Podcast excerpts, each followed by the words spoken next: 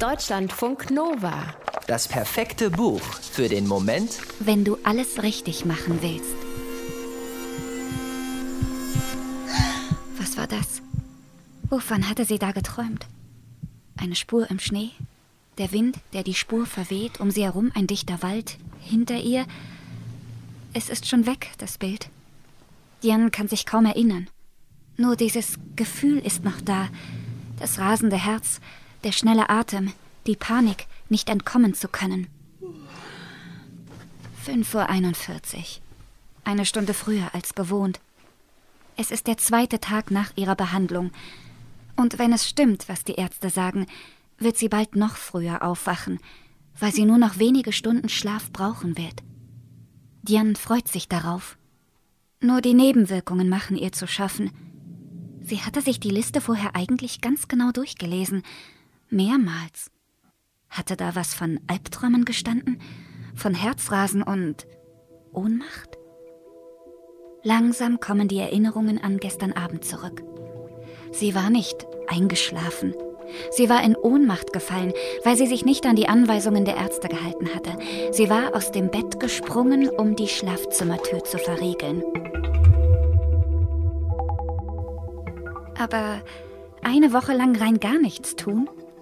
Eine Woche lang nur hier liegen oder sitzen oder ganz langsam gehen?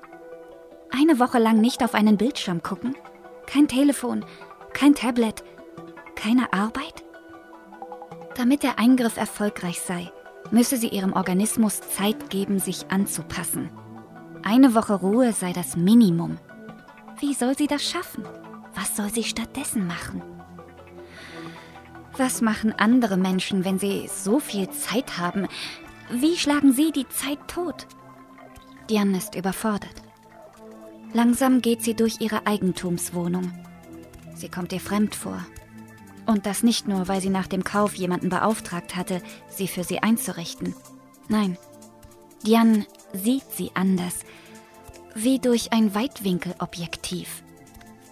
Und wenn sie geht, dann spürt sie eine enorme Kraft in den Beinen, so als würden die sie regelrecht nach vorn drängen.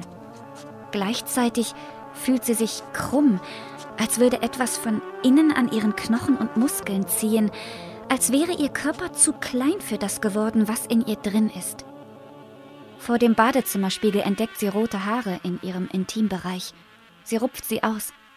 Und die Sommersprossen, die aufgetaucht sind, überdeckt sie mit Make-up. Wie ein Mensch in einer neoliberalen Leistungsgesellschaft kaputt gehen kann und welche Fluchtstrategien er oder sie in Erwägung zieht, um dem Druck zu entkommen, das erzählt die kanadische Schriftstellerin Mireille Gagnier auf fantastische Art in ihrem Romandebüt Häsen in der Grube. Darin verwebt sie Traum und Wirklichkeit zu einer Parabel, deren Ende offen ist.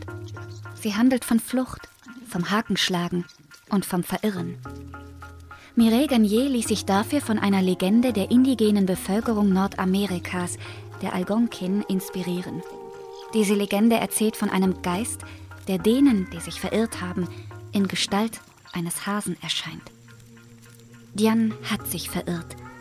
Ihr Leben ist ihre Arbeit. Dafür gibt sie alles. Sie kommt eher, sie bleibt länger.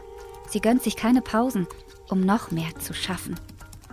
Aber Diane wird ihrem eigenen Anspruch nicht gerecht. Sie kann nicht mehr und fragt sich, wie die anderen Menschen das schaffen, also arbeiten, ohne dabei kaputt zu gehen. Zu allem Überfluss kommt genau dann eine neue Kollegin, der jede Arbeit mühelos zu gelingen scheint, die auch noch gesund aussieht und von allen Kolleginnen gemocht wird. Diane hasst sie. So sehr, wie sie sich selbst hasst. Als Diane den Stress nicht mehr aushält, trifft sie eine folgenschwere Entscheidung. Sie wählt die Telefonnummer einer Klinik. Sie vereinbart einen Termin für den Tag X. Ab dann wird sie nicht länger ein schwacher Mensch sein, sondern eine Häsin. Sie wird schärfer sehen, schneller rennen und länger wach bleiben können. Sie wird zufriedener mit sich selbst sein und die verhasste Kollegin links liegen lassen. So wird es sein, wenn sie alles richtig macht. Aber nur dann. Deutschlandfunk Nova